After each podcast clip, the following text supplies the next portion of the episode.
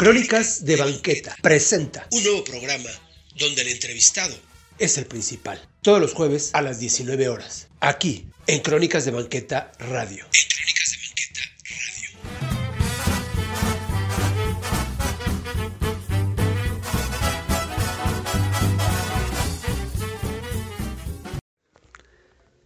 Hola amigos, ¿qué tal? Pues bueno, estamos en un programa más de Crónicas de Banqueta Presenta.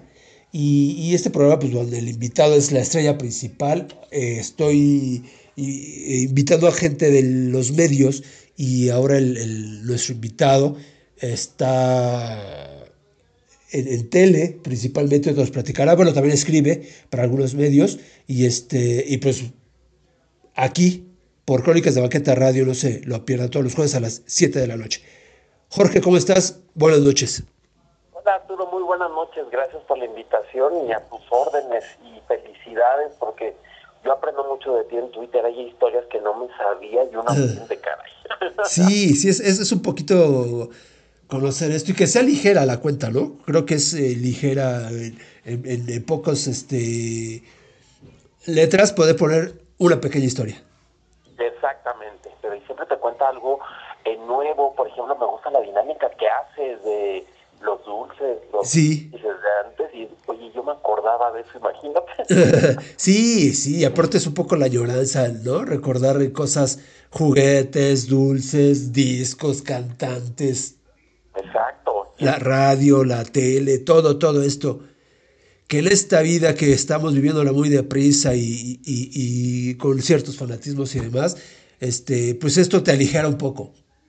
Así es, y que las nuevas generaciones conozcan lo que nos tocó, ¿no? Exacto. Los, eh, los famosos eh, millennials que sepan sí. las mochilas con las que estudiamos ¡Ey! y las libretas. Sí, exacto, sí, exacto. Y, y, y cómo era un mundo, no se lo imaginan nunca, jamás se lo podrán imaginar un millennial, cómo era un mundo sin celular. Exactamente. me acuerdo, no me acuerdo de esa época que, que decían, este, pues hay que vernos para hacer la tarea, sí, perfecto te habla tu casa a las 3 de la tarde y teníamos que estar en la casa a las 3 de la tarde para que sonara el teléfono Ajá. disco, de disco. Que sí, sí, exacto. teléfonos, porque pues no había celulares y era una vida más sana. Yo me acuerdo, jugábamos a los encantados. Eh. Corríamos, y ah, muy padre. Sí, no, salías a la calle a divertirte y no había problema de, de inseguridad. Exacto. Fíjate que a mí me acuerdo yo, yo que en mi casa me hablaban siempre para cenar a las 8 de la noche. Sí. Y ya, pues era ya para meternos a cenar y estar un rato en familia. Yo me acuerdo que cenábamos todos en el comedor, el comedor lleno de ocho personas, y después ver televisión un rato. Ajá. Ver televisión que me acuerdo que mientras cenábamos mi papá la, la ponía a calentar la televisión, sí, sí. que era de disco también. Sí. Y me acuerdo que siempre rematábamos con La Mujer Maravilla, con Linda Carter. Ah, ya, ajá ahí viene mi gusto por la Wonder Woman. Ajá. Mi, para mí en lo personal, mi superhéroe favorito es Linda Carter, la Mujer Maravilla, porque fue la serie pues con la que yo crecí desde chiquillo. Entonces, claro. sí veíamos Superman, Batman, este que estaba panzón y todo el rollo, pero la, la serie más recurrente que veíamos y repeticiones era La Mujer Maravilla. De ahí me acuerdo perfecto. Y de allá a dormir para irnos a la escuela claro. el día siguiente. Sí, exacto, exacto. Y, y aparte, pues bueno, les platicamos que era todo en uno, un solo cuarto, ¿no? Bueno, o sea, la tele para todos. No ahora que cada quien, yo voy a ver esto, yo lo otro, yo voy a estar en la tableta y demás.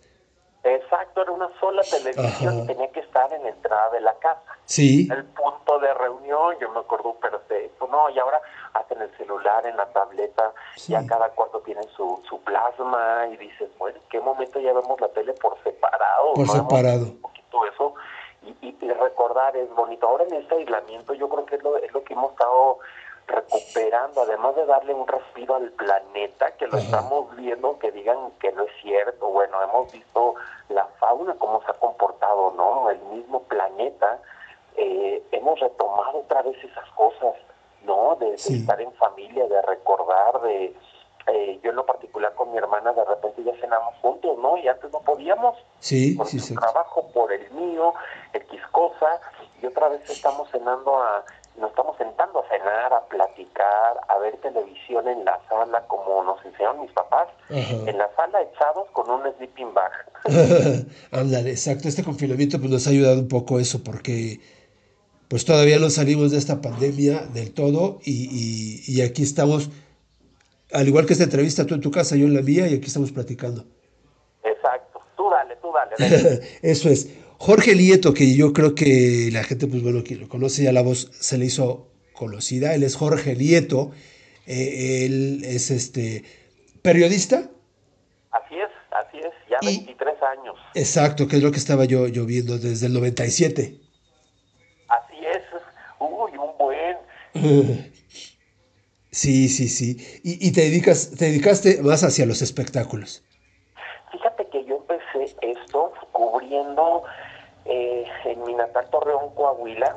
Este, yo empecé cubriendo la fuente policíaca. Ah, Fíjate, eh, sí, yo empecé en, en, la- en las locales de Torreón, yo empecé cubriendo la policíaca y política, pero la verdad como siempre me gustó la adrenalina, yo dije, vámonos a la policíaca y me iban los operativos este con las patrullas en la noche y sí me tocaban, pero vaya, la inseguridad y la violencia no Sí. se veía tanto. Sí veíamos asaltos, que choques, que golpes y todo este rollo, ¿no? Sin embargo, ahí brinqué a los espectáculos porque dentro del noticiero eh, la, la titular de espectáculos mm, pues estaba comprometida, no la dejaban salir para cubrir los palenques. Ah, Yo soy de Torreón, eh, Gómez Palacio Durango está pegado, entonces no la dejaban cubrir este palenques en Gómez Palacio. Pues yo me iba, ¿no? Yo me iba y la verdad tenía tanta suerte que yo me conocía el palenquera de las puertas a los policías que siempre me daban acceso y siempre agarraba a los famosos, siempre los Mm. llegué a agarrar llegando ah, porque eh, a donde llegaba la camioneta a la, a la, a la entrada, pues tenían que dar como unos 30 pasos y yo siempre me metía. Eso sí, llegaba muy temprano, ¿eh? Sí. Desde las 6 de la tarde y ellos llegaban a las once y media. Él estaba como 5 o 6 horas y siempre los agarraba y las notas eran muy buenas. Se divertían ellos porque pues nunca se esperaban que yo les fuera a saltar ahí como chapulín. Entonces, así fui nutriendo espectáculos y me quedé con esa sección yo. Entonces, fue muy padre porque así me quedé durante medio año. Después, eh, pensaron en mí para conducir el noticiero Hechos de la Comarca, se llamaba en ese entonces con Azteca Laguna. Ajá. Entonces me hicieron titular del noticiero de la mañana que yo mismo preparaba.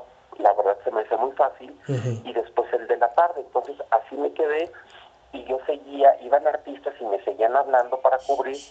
Y hasta que yo mandaba mis notas aquí a TV Azteca México, aventaneando. Ajá. Y es cuando me invitan, es cuando me invitan en el 2002 a formar parte del equipo de Pati Chapoy. Y ahí estuve durante 11 años, 12 casi. Ya, ya, ya. En el programa de Ventaneando. en Ventaneando 12 años ahí. Yo me acuerdo que, fíjate que cuando llegué a Ventaneando, pues muy padre la, el equipo y ahí aprendí a hacer periodismo de investigación. A mí me tocó toda la cobertura del caso Trevi Andrade. Entonces, padrísimo porque era un caso nuevo para mí, muy mediático. Aprendí muchas leyes, sabía qué decir, cómo no, cómo dirigirme y me tocó toda la cobertura desde que fueron eh, detenidos, ex- extraditados, perdón, hasta que fueron sentenciados, ¿no? Eso, eso fue un caso muy importante que me tocó a mí. Y bueno, pues Ventaneando es una de las mejores escuelas dentro de, de los espectáculos en. México. Después de ahí hago un receso y me voy al periódico Basta, que también estaba empezando, que le dicen el TV Notas Diario, ¿no? Ajá. porque dábamos buenos trancazos en materia de espectáculo y es cuando después me invitan a formar parte de la producción de hoy eh, de la, eh, bajo la batuta de Reinaldo López Ajá. y ahí duró dos años y medio hacen el cambio de productor y corro con la fortuna y suerte de que mi productora la señora Magda Rodríguez me invita y hasta la fecha aquí seguimos ya casi cuatro años en Televisa desde el programa hoy obviamente en puras notas de espectáculo, ¿no? Que también pues nos estamos adaptando con esta pandemia porque Sí. pues no estamos saliendo a eventos, no hay eventos, Exacto. no hay teatro, no hay alfombras rojas, no hay premier y pues hemos estado usando la tecnología, ¿no? Exacto. Este, cosas- las redes sociales para comunicarnos. Ahora sí que si nos si nos habían rebasado en las redes sociales, yo siento que ahorita ya con el internet creo que hemos saldado una cuenta. ya, está, ya estamos parejos. Ya estamos parejos, exactamente, Sí, porque sí. pues ya pedimos así de, quiero esta nota y mándamela por WeTransfer, mándamela por mail, yo la jalo por acá por el, la red social, entonces yo creo que ya hicimos las cuentas, la, la, ya pagamos cuentas. sí, exacto, porque es, es la nueva forma de, de, pues de hacer la entrevista y es como dices, no hay, no hay eh, pues eventos, no hay noticias, entonces cómo generarla, ¿no? Y, y es con esta forma usando la tecnología. Exacto, y, y, y- fíjate que la, la mente creativa de nosotros pues sí trabaja, ¿no? Porque yo hablo con los famosos, por ejemplo, te voy a poner eh, un ejemplo, Inés Ajá. Gómez Montt, ¿no? Yo le he pedido dos notas y le digo, a ver, pues dime con seis niños cómo es la escuela en tu casa. Grábate de manera horizontal para que salga bien la toma y venme redactando. Y funcionó y les gustó mucho la nota y ahora le, le dije, Inés, tú tienes una fundación que está ayudando a las personas vulnerables con despensas de equipo médico. Este, grábate, explícame qué estás haciendo, le mandé un cuestionario y mándame imágenes de la repartición. Y lo hizo, ¿no? Y así con famosos, con famosos con los que me llevo bien, oye, les mandas un cuestionario de cuatro, cinco, seis, siete preguntas, más o menos, y ya te las mandan y ya las editas, ¿no? Que vaya, utilizando la tecnología las puedes editar hasta en el teléfono, Sí, exacto. Entonces, ya grabas tu voz y mandas y, y fíjate que eso nos ha ayudado mucho a tener más tiempo para nosotros. Yo, por ejemplo, tengo toda la mañana para hacer mis cosas y en la tarde, y como tres, tres y media, y estoy libre como a las ocho de la noche, fíjate, o sea, como Sí. que acabo rapidísimo eh, y, y ya me puedo ir a cenar a casa, obviamente, más temprano, pero como que el tiempo se acorta, fíjate, eso, eso está padre, como que nos administramos más usando la tecnología, este y, y lo hace todo con el teléfono, es una maravilla, Sí, la exacto. verdad. Ya. Y como dices, ya nos emparejamos con la tecnología, ya con el tiempo. ¿No? Que así siga esto. Exacto, sí, nos estamos emparejando súper bien y, y- y- y utilizando, pero sabes, yo leía una entrevista de Pepe Aguilar y tiene razón, él decía que pues los cantantes, actores y hasta nosotros mismos, ¿no? Impulsábamos proyectos ya sea musicales, actorales, lo que tú desees, muy comercial, ¿no? Pero con esto del aislamiento están saliendo artistas anónimos que estaban eh, pues trabajando con el tiempo encima y ahora utilizan sus redes sociales y ya vemos que alguien canta y dices, oye, ¿quién encanta, no? claro. Las aplicaciones del TikTok dices, oye, este es un comediante. Sí, Entonces ya estamos viendo arte. Él decía, Pepe Aguilar dice, estamos viendo arte y ahora que se recupere el, el- el mundo de la pandemia, hay que reinventarnos. Sí. Porque vamos a tener artistas nuevos que ofrecen arte y calidad. Y creo que tiene razón. eh, va a haber competencia. sí, hay competencia, exactamente. Porque esta modita que hubo hace unas semanas de que todos transmiten sus conciertos en vivo y todo Sí. el rollo, yo creo que fue el primer paso para pues saber que están ahí, ¿no? Pero decías, ay, bueno, pues es que es el mismo concierto de Juanes. Ah, pues es que ya lo escuché en el auditorio hace un año, ¿no? Y- y tú ves algo diferente y dices, ay, qué bien canta este, este, este tipo, ¿no? Sí. Oye, mira ella qué bien actúa, qué bien hace su TikTok de comediante, ¿no? Claro. te fijas en lo más sencillo, porque además los conciertos vía internet, larguísimos, ¿no? Los hacían de casi dos horas. Sí, sí. No, yo, me, yo mejor, mira, ahora sí que le- no le cambiaba de canal, pero me iba a otra plataforma a ver tutoriales de cocina en cuatro minutos. Claro, claro. Es lo, es lo que... Vamos a, vamos a dejarle aquí un ratito, vamos a, a- a regresar un rato. Y no nos tardamos, volvemos enseguida, ¿va? Perfecto, venga. Gracias.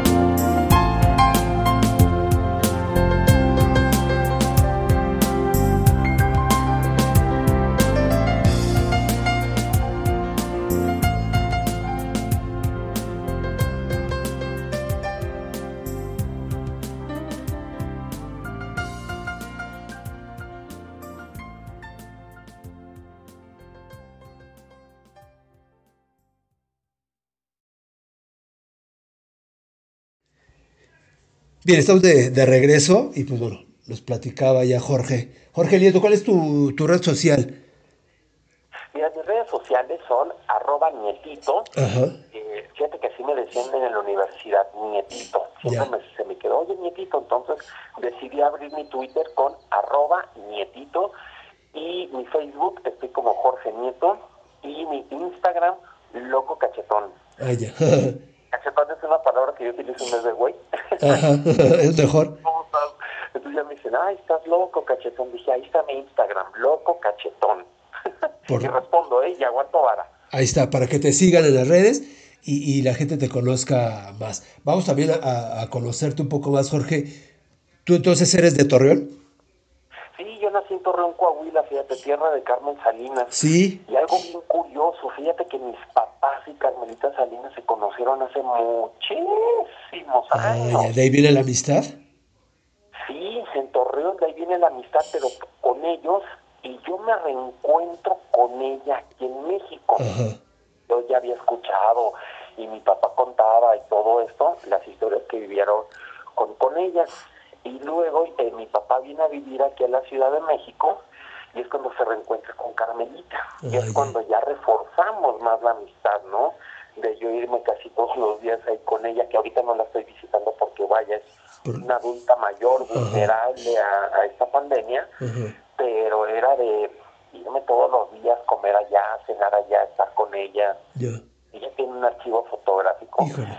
que el día que vayas te vas a volver loco. Sí, sí, sí, sí, sí. Eso, eso es lo que quiero porque ella es eh, eh, de las primeras que, que, pues que están en la tele, que hace, me interesaría mucho, por ejemplo, platicar con ella de la- acerca de las carpas, ¿no? Que es donde se inicia. Ajá.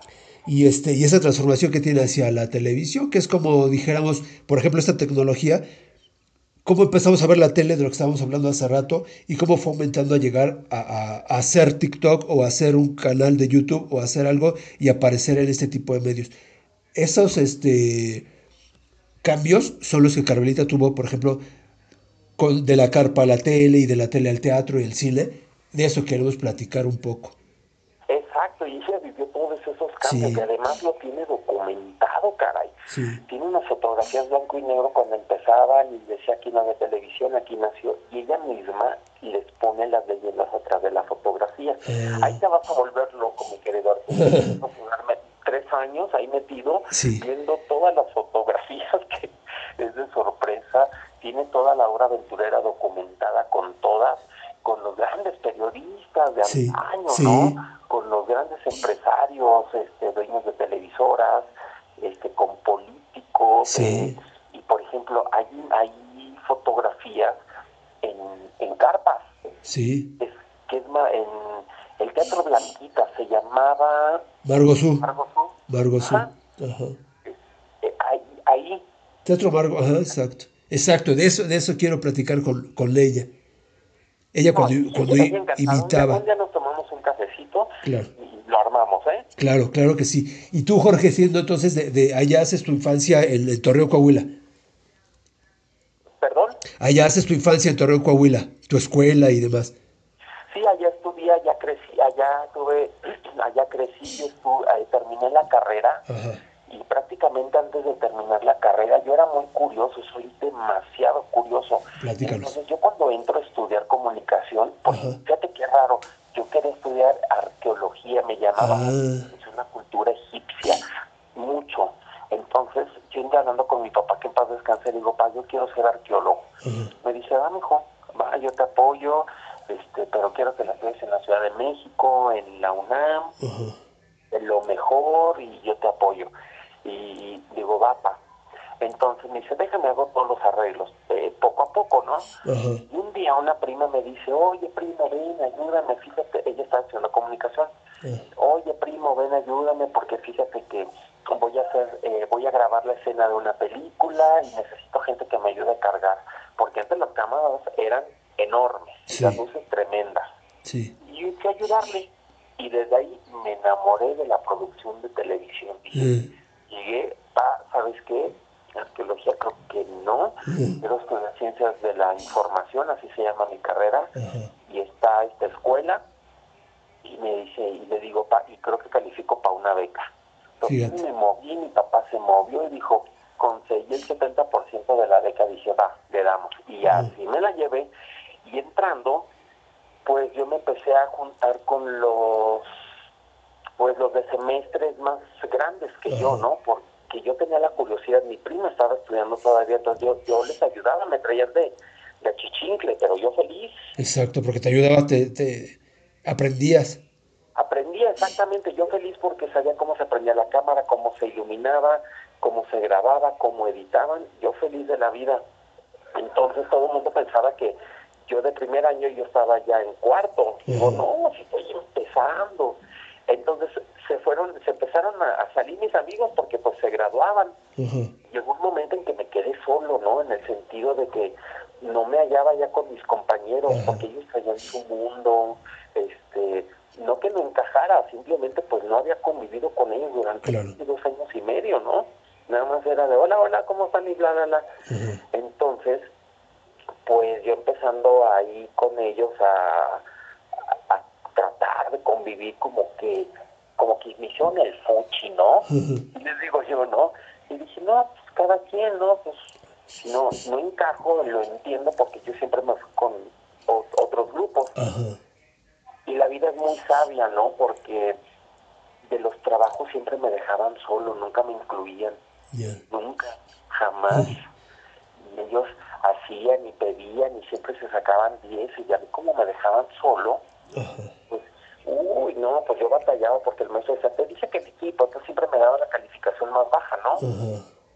Y yo una vez sí le reculé al, al profesor y le dije, a ver, miren, yo lo que aprendí es la forma de solucionar y eso es creatividad. Pero un día con un profe así bien perro, que le decíamos el perro, a ver, yo estoy siendo creativo porque estoy solucionando. Así casi una hora y todo el mundo escuchando, él también. Y le dije, si no le y si le presento esto es por esto y esto, yo lo grabé, lo edité a mi manera, estoy utilizando esta técnica que a usted no le gusta, pero yo lo estoy proponiendo, bla, bla, bla, y yo lo hice solo. Y aquí está el storyboard, porque antes se entregaba storyboard, un guion, le dije, aquí está, y es a mano. ¿Por qué? Porque hice cambios, y aquí están los cambios marcados, con plumón, bla, bla, bla. Lo vio el trabajo, vio el de los demás, que impecable, hasta llevaban frutas, flores, aromas, viandas, ¿no? Para presentar, y que los truena, que los truena, y les dicen, creo que el, el trabajo más auténtico y original que viste es el de Jorge. Jorge está exento, que yo les puso seis. Ya. Porque sí, era, era lo que quería. Le digo, pues es que estoy solucionando, ¿no? Sí. Exacto, es como yo hago el periodismo. Yo mis guiones los, los cambio cada dos minutos. Exacto. Exacto. hay, que ser, hay que ser creativos, ¿no? Yo de repente hay notas que digo, ay, no, como que le falta algo. Le doy otra peinada y lo cambio. Y ya cuando lo voy a grabar, termino cambiándole palabras. Claro, claro. Sí, hay que adecuarse y aparte también hay que ser espontáneo y, y, y natural. Exacto. Salen exactamente. Es, es, es el estilo, ¿no? Sí. estilo sí es es como formal, jocoso, chismosón, y, y- y como que lo he mezclado. Y desde allí, pues me la pasé en la escuela, pues medio solón, pero cuando acabé yo dije, yo tengo que empezar a trabajar, y yo fui uno de los primeros que empezó a trabajar, fíjate, Ya. en esta laguna. Ajá. Y los demás que querían y talento con título profesional Sí. en mano, Sí. pues se casaron, se llenaron de hijos, que qué bueno que tenían su familia, pero pues Claro. nunca ejercieron. Y les digo, y ahora que los veo, ay, qué padre por ti, me dice que casaba. Le digo, pues es que ustedes también tuvimos la misma mesa, tuvimos, tuvimos el mismo banquete, Ajá. digo, pero ustedes se atragantaron. Y yo, pues la verdad, le- lo fui comiendo de poco a poquito. Le digo, de poco a poquito, yo probaba un platillo, luego el otro, luego dejaba reposar la panza, y otra vez, le digo, eso es lo importante. Claro. No hay que golosinarse. Exacto. Ya. Eso estuvo bueno. Pero entonces, Jorge, ¿y tú de chiquito? ¿A qué jugabas? Porque casi siempre eh, delatamos que, que a lo que jugamos es, es este como que lo que vamos a hacer de grandes. Ah, fíjate que yo de chiquillo, pues es que, fíjate que yo viví en una privada allá en Torreón, Ajá. donde, híjole, era, y estaba llena de mucha vida, caray. Los adultos, los niños estamos como que equilibrados. Entonces, ahí va un día como era un día mío, yo de chiquillo, Ajá. con, pues era irme a la escuela que estaba muy cerca de mi casa. Mi papá siempre iba por mí. eh, llegábamos, me cambiaba, comíamos, porque era de ir comer todos juntos, ¿eh? Sí, sí. Juntos. Siempre esperábamos a mi mamá llegar allá a la ferrocarrilera. Ah. Entonces siempre íbamos, a mí me encantaba ir por ella a, a la- a su trabajo, a la estación de ferrocarriles, por Ajá. Subirme a los Pullman. Híjole, Ay, no, no, era un lujo para Sí. mí. ¿Tú sabes que mi papá fue, fue ferrocarrilero? No, mi mamá fue ferrocarrilera Ya, y mi papá fue piloto aviador. Ah, uh, fíjate, diferentes este, transportes. Diferentes transportes Ah. con mi papá. Ya te platicaré que yo me iba los fines de semana con él a volar. Ahí Ah. fue donde aprendí a, a- a manejar. Ah. Ahí fue donde aprendí, entonces siempre comíamos y después pues era, pues te daba el mal del puerco, pero yo decía, mi madre, mi madre, mi madre, ¿no? Entonces salíamos por ahí de las 4 de la tarde, un sol tremendo de, de esos del desierto, y salíamos, eh, siempre nos juntábamos en la casa de Marta, una gran amiga que, que tengo todavía, porque tenía, ya sabes, esta sombrillota, ¿no? Ajá, Esta que tenía la manija para abrirse, que eso era una maravilla. Siempre nos quedábamos ahí en su jardincito, pero antes nos íbamos a la tiendita con. Doña Kika, Ah. me acuerdo perfecto, y comprábamos churritos con salsa valentina, Ajá. esas bolsitas chiquitas, y nuestra y nuestro refresco en bolsa. Ah, Era una maravilla, ¿no? Porque Ajá. pues era, no había no había no retornables, entonces todo era en bolsa Sí, sí. y si te daban hielo era genial, ¿no? Decían, una con hielo. Ajá. Entonces decías, wow. Entonces, ya bajando el sol, siempre jugábamos eh, a la trail, ¿no? Sí. Eh, tú la traes y era un corredero y eh, jugábamos también al chinchilagua y arriba voy. Ya. Era una maravilla y nos acabábamos con unos dolores de espalda tremendo. Y al, y al chicote con sangre. Era mi favorito. porque dábamos unas corretizas y unas raspadas que nos dábamos, pero geniales. Y en la noche siempre terminábamos jugando a las escondidas. Sí, sí, exacto. Siempre, siempre eran las escondidas, las escondidas, hasta que ya nos hablaban, eso sí, a cenar. Yo me acuerdo que eh, no nos vigilaba porque como era una privada, pues la verdad todo siempre estaba muy seguro Ajá. y, y salían ya nada más para darnos a cenar a todos. Sí, sí, sí. Me acuerdo que había una maestra yucateca, este, la maestra Plácida Polanco, Mm. que, que todavía vive, que no, nos daba risa porque el- el- la manera en que habla, pues era yucateco, nos daba, no risa, pero como que extraño, ¿no? Sí, sí. Y niños, ya Mm. vénganse a cenar. Entonces, ahí vamos, doña Plácida, y nos daba de cenar a todos, ¿no? O en mi casa nos daban de cenar a todos, en casa de otros amigos como que nos turnábamos, o simplemente cada quien a su casa y ya no, no- ya no salíamos, ¿no? claro. Pero eh, era padrísimo, porque además siempre teníamos una esquinita donde nos encontraban a todos. Un Sí. gran árbol, eso sí, sí, eh, yo me acuerdo había muchos árboles, arbustos, Eh, eh, que de estos no, era genial, cara, y, y, y ya después, ya antes de la adolescencia, había un grupo de danza, Ya. Matachín, que se creó ahí en esta, en, en esta privada, entonces en la noche ensay- ensayábamos ya la danza de Matachín, Ah, ya. porque nos íbamos cada 12 de diciembre de peregrinación danzando. No, hombre, ahí bajé de peso, se me hicieron unas piernotas y bajé la panza, ¿no? Pero era, pero era padre porque era estas peregrinaciones muy, la verdad, muy padres y, y danzar, ¿no? Porque dentro de nuestras creencias religiosas, en mi caso, decía, va para el 12 de diciembre, ¿no? ya.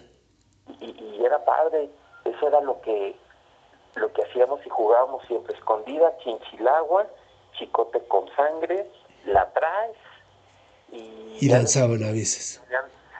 Venían los juegos de mesa que eran maravillosos Sí, también. también, también para reunirse. Vamos a a dejarla aquí también ratito y, y en un ratito más volvemos. Venga. Va.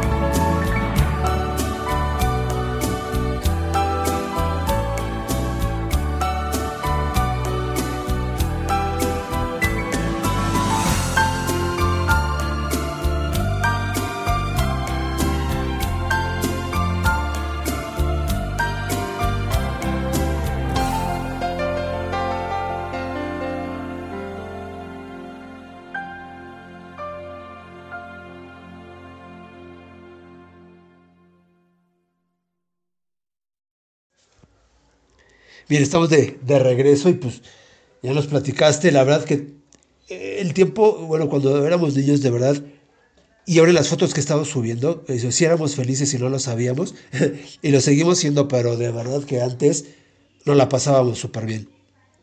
La verdad, sí, caray. Yo Sí. me acuerdo que, híjole, nos dejaban los viernes y los sábados, fíjate que nos, des- nos dejaban meternos a nuestra casa hasta las 11 de la noche. Sí, sí. Uy, eso era de madrugada ya para unos chiquillos, ¿no? Sí, exacto. Sí, sí, sí. Así, Son las 11 de la noche. Sí, sí. Era como más estricto los horarios anteriormente, ¿no? Exacto. O sea, que la comida a las 2 de la tarde, el, bueno, te despertabas temprano, la comida a las 2 de la tarde y después a las 8 era la cena y ya se acababa tu día. Y, y es como dices, estar a las 10, 11 de la noche en la calle era así como que una maravilla. ¡Wow! Ajá. Y sabes, y sabes también que era lo, lo, lo padre de que los fines de semana, como todos los vecinos de los de la cuadra se conocían, organizaban, eh, siempre, los fines de semana siempre había fiesta en una casa, Ajá. en dos. ¿Y cómo eran esas fiestas? Que hacían carne asada, ¿no? Entonces de repente pues íbamos pues toda la cuadra, ¿no? Entonces pues era padre porque nosotros jugando y los adultos también en la calle que asando la carne, que haciendo hamburguesas, este, que echándose su traguito, ¿no? Los, en este caso mis hermanos grandes. Entonces la privada siempre estaba llena de gente sin hacer escándalos los viernes y sábados, ¿no? Si el bullicio, si en bicicleta, yo, ay, las Sí, bicicletas también eran otra. eran una, las, yo les digo banana, y tú sacaste ese modelo de bicicleta que yo usé, este, de estos de manubrios como cuernos de, de, de chivo, La- las vagabundo. las vagabundo, exactamente. Exacto, sí, sí, sí. Y era roja, me acuerdo Sí. perfecto, entonces, pues eh, andar en bicicleta, darle la vuelta a la manzana, ah, porque también jugamos a las carreritas de eh, las bicicletas, y pues teníamos unas bicicletas bien raras, la mía las vagabundo, ¿no? Sí, sí, sí. No, había un amigo que tenía la de carreras, ¿no? Las Sí. de botas y todo. ¡Ay, Sí. la profesional nos va a ganar! Ajá. Una amiga que tenía ahí, una construida, quién sabe cómo. La chiquita y todo el mundo queríamos eso entonces. Y cuando había los diablitos, ¿te acuerdas? Los diablitos era... Sí. Y le poníamos, eh, eh, pues, el envase de un fruit. El- sí, para que sonara como moto. Como moto. Sí, sí, sí. Sí, nos imaginábamos. Era la motocicleta de ran, ran, Sí, sí, y, ah, o sea, nos sentíamos genial y, y además este también con los de la tienda me acuerdo perfecto, ah, porque don- en la privada había una vecindad enfrente, entonces ahí vendían comida y eh, o sea vecindad sin ser eh, menos Sí, no, no, no era el. pero, pero a- así les decíamos, Ajá. allá ahí comíamos re bien, porque allá hacían paletas caseras, Ah, eh, antes de estas eh, cadenas que existen ahora, pues eran las paletas caseras que hacen, ahí no las vendían, fíjate. ajá. Y ahí vendían la cena y ahí las comprábamos los, los fines de semana y convivíamos un chorro de chiquilleríos, ¿no? Y, y ahí vienen las primeras descalabradas y, Sí. y quebradas de brazos y piernas, ¿no? Cuando trepábamos los Sí, árboles, exacto. pues ahí los trancazos estuvieron buenos. ¿Quién, quién lo, quién lo ha sufrido de eso, no? ¿Quién no se ha puesto un yeso en algún pie, codo, dedo? Yo tuve en el dedo eh, jugando. Sí, siempre, siempre hay, hay descalabros, como dices. Ah, no, siempre. A mí me tocaron descalabradas y una quebrada de brazos. Sí, y era maravilloso porque el yeso este, lo firmaba todo. sí, sí. Sí, sí, eras el. Aparte, eras el más importante cuando tenías el yeso. Ah, era maravilloso y como te lo cortaban y te veías el bracito más delgadito. Sí, sí. Sí, sí, sí, eso era. Sí, sí, y en las caídas, una vez también me he caído un camión de redilas y todo el mundo ahí alrededor de mí. Y era genial, caray, Sí. porque ahora sí que todas las, las cicatrices y raspadas, pues eran así como que tus batallas de, tus marcas de guerra. Sí, de- exacto. sí, exacto. Ahora, ¿cuáles puedes hacer si te la pasas jugando Nintendo, maquinitas o cosas así? Nada. Fíjate que cuando empezaron las maquinitas, yo me acuerdo perfecto que empezaron las maquinitas, pues nada más había un juego y una maquinita. Ahí, en un localito, eh, ahí muy cerca. Sí, sí. Entonces En la papelería, en la tienda. Y- Sí, a la, y nos turnábamos así, ya, pues hoy me toca a mí la maquinita, Ajá. de la liborita esta y el Pac-Man, que era maravilloso el Pac-Man, ¿no? Sí, sí. Y jugábamos ahí de vez en cuando, pero ya muy rara vez, ahora sí que el que no tenía que con quién jugar se iba a las maquinitas, pero siempre, siempre, siempre pues, éramos un grupito en mi infancia, adolescencia de ay, unas 15 personas. Sí, sí, Era siempre sí. genial, genial, y te digo, donde yo viví, este, siempre estuvo llena de, de mucha luz, de mucha gente, Claro, ¿no? claro. Y al venirte aquí a México, pues ya grande, digo, sí se extraña, pero ¿sentiste ese cambio? Sí, lo sentí mucho, yo a los dos días ya me quería regresar. Sí, Llegué, yo dije, no, yo me quiero regresar, o sea, yo ya me voy, pero dije, no, ni más. ya. Mujer, hace este cambio y órale, y me adapté y me adapté, eh, porque pues literalmente empecé desde abajo, empecé Ajá. a conocer gente, este, hice amigos y eso no funcionó porque pues sí, actualmente conservo muchos amigos con los que inicié, conocido nuevos y pues realmente hacer otra vida, ¿no? Sí, sí, sí. La forma de divertir pues, pues ya no es casa, ahora es un departamento eh, más chico, este, pues ya, ya no hay calle, eh, pero lo que más amo de aquí de la Ciudad de México es que tenemos la oportunidad de, eh, pues, de ir a buenos restaurantes, ir a un restaurante y dices, ah, este es- aquí vivía Antonieta López Mercado, wow. ¿no? Entonces, caminar y conocer historia, que es lo bueno, ¿no? Que eso es lo que también me llama muchísimo la atención de, de conocer y cuentas historias y wow, Sí. qué maravilla. Claro, claro. Y aquí en México ya empezaste a trabajar, eh, ¿dónde? ¿Dónde fue tu primer trabajo? Aquí en México empecé a trabajar cuando me mandan a hablar, yo llego directamente a Ventaneando, Ah, ya. directamente a Ventaneando, que una de las ventajas que tuve fue que eh, viajé mucho, fíjate, Ah, viajé mucho, eh, conozco toda la República Mexicana, este, parte de, de, bueno, sí gran parte de Estados Unidos, entonces sí viajé mucho, sí viajé mucho y ahorita no he viajado tanto porque como que este no viajar también me ha tenido como que más tiempo en casa, más tiempo para mí, ¿no? Ya, y dicen, ah, es que yo me aviento el viaje, digo, sí, lo que tú quieras, yo ya viajé, Sí, yo ya conocí, sí, exacto. y digo, no, yo ya quiero estar en casa. Ya, ya. ¿Y aquí qué te, te- Ay, Empecé ventaneando y te digo, después en Basta y ahorita Claro. Y en Ventaneando, ¿quién veía? ¿Quién estabas directamente con Pati Chapoy o estaba ya esta Murrieta? No, con Rosario Murrieta. Ah, Con Rosario Murrieta ya era mi jefe de información. Ajá. Eh, la señora Chapoy es una periodista que tiene las puertas abiertas para todo. Cuando las oficinas, sus oficinas, la puerta abierta estaba ella. ah, ya, ya. Y me imagino que, por ejemplo, Carmelita la debe conocer muy bien, pero cuando era la asistente de Raúl Velasco. Claro, Ajá. Ella empezó así como la asistente de Raúl. así es, porque también cuenta historias de que fue ahí cuando la conoció Sí, por Pedrito, que era musicalizaba muchos este, programas de esa época también, claro. ¿no? Novelas, Sí, novelas y, y, por ejemplo de Cuna de de Lobos Cuna de Lobos. directamente de me contó Carmelita de, de el Tigre Azcárraga, ¿no? Sí, sí, sí, fue el que le pidió la, la, que le hiciera la, la melodía de la telenovela. De las telenovelas que Y desde ahí era el, el, el boom de la novela, ¿no? La, la novela fue un hitazo, pero el oír la música, ya sabías que era suspenso, drama, miedo.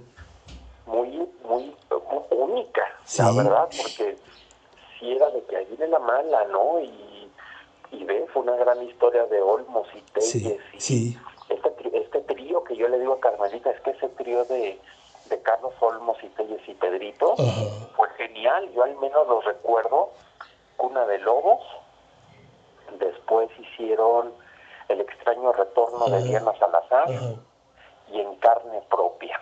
Fíjate, tres, Sí, sí, los tres sí. hicieron tres novelas. Ya. En carne propia era, era, era con esta Rebecca Jones. En carne propia era con Gonzalo Vega. Eduardo Yáñez, Edith González y Angélica Aragón, que. Gonzalo Vega salía con una mano de metal. Que porque quiso secuestrar a la hija, pero le salió mal. Ah, le gangrena y este sí, es cierto, es cierto. a la niña. Es cierto, ese Gonzalo Vega, si no sale sin un. con el tramo del ojo, sale con la mano. Sí, es cierto. Y esa estuvo muy buena. Sí. Y curiosamente, mira, fueron, fueron tres novelas de los tres. sí. Una en carne propia y El extraño retorno de Diana Salazar. Sí, Sí, esas tres. Exacto. Sí, Mira, y, sí me acuerdo, no manches. sí, es verdad. Hemos hablado de Cuna de Lobos y también este fue un, un parteaguas en las telenovelas. Sí, cómo no, Sí. pues fue la primera historia en donde no le apostaron a primeros actores. Yo creo que los primeros actores reconocidos Sí. fueron doña María Rubio doña Carmen Montejo, Ay, eh, doña Josefina Echanove, Ajá. y ya no hay más, sí, exacto. Sí, y ya no había más. Ay, don Raúl Meraz también. Ajá. Y, pero, pues la verdad, los cuerpos de Diana Bracho eh, no eran así esculturales como No, no, no, no, no, no, no. Estaba delgadita, delgadita. Bianchi, que era su primera, Rosa María Bianchi, que era Ajá. su primera telenovela, ¿no? Fíjate. Este, Sí, sí, sí, porque ella estaba más dedicada hacia el teatro, ¿no? De, de... Universitario. de cultura, ella ajá, venía exacto. del teatro universitario. Ajá, ajá. y le, le dan su primera oportunidad y mira, le fue súper bien. Y yo me acuerdo que había modas, ¿no? Como la Sí. que puso, me acuerdo perfecto, fue Rebeca Jones, ¿no? Sí. Con esos de sombreros, Ajá. este joyería de fantasía fina y vestuario y wow, no, pues Sí. era la rica. Pero mi Catalina Krill le dijo, No, no, soy yo, ¿no? Sí, o sea, la manera del parche, Sí, sí, sí, llevaba la moda, junto- lo que se ponía el color del vestido era el color del parche. Exacto, y fíjate que yo tuve la oportunidad de, de conocer a Olmos cuando Olmos le regala a Carmen Salinas la adaptación de la obra Aventurera Ah, para que se recuperara de la muerte de Pedrito, se la regala a Olmos. Y entonces, hablando con ella, le decía, oiga, es que yo entiendo que las mujeres ricas siempre tengan el mismo peinado, pero ¿por qué Catalina Krill, siendo una mujer multimillonaria, con mucha clase, este, ¿por qué el cabello así? Dice, es que villanas en el mundo hay muchas, pero Catalina Krill es mexicana. Yo dije, sí. Dice, bueno, lo mexicano está en el peinado. Yo dije, ah, caramba, pero ah, ¿cómo que en el peinado? Me dice, sí, es un sombrero charro. sombrero charro, Sí, sí, sí, la verdad que sí. La verdad que sí. y, y alrededor, ¿no? Ya yo viéndolo le digo, ay, canijo, que en eso pensó. Y sí, y él me lo dijo, mira, es la forma de un sombrero charro, pero lo adaptamos a peinado. Dije, wow, qué maravilla, hasta en eso pensaron. Claro. Bueno, Jorge, pues se nos acabó el tiempo y la verdad que muchísimas gracias. Muchas gracias a ti, mi querido Arturo. Y siempre es un placer platicar contigo. No, no, no, y, y, y que vuelva, que vuelva porque que no sea la primera vez.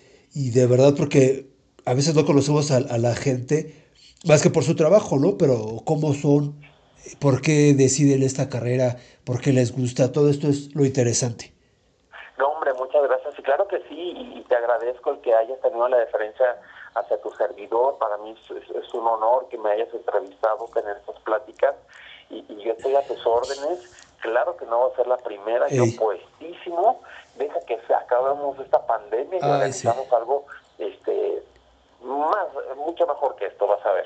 Claro que sí, Jorge. Y pues muchísimas gracias y a todos, gracias por oírnos. Nos vemos el próximo jueves a las 7. Yo soy Arturo Trejo, esto es Crónicas de Baqueta Presenta y nos vemos en la próxima.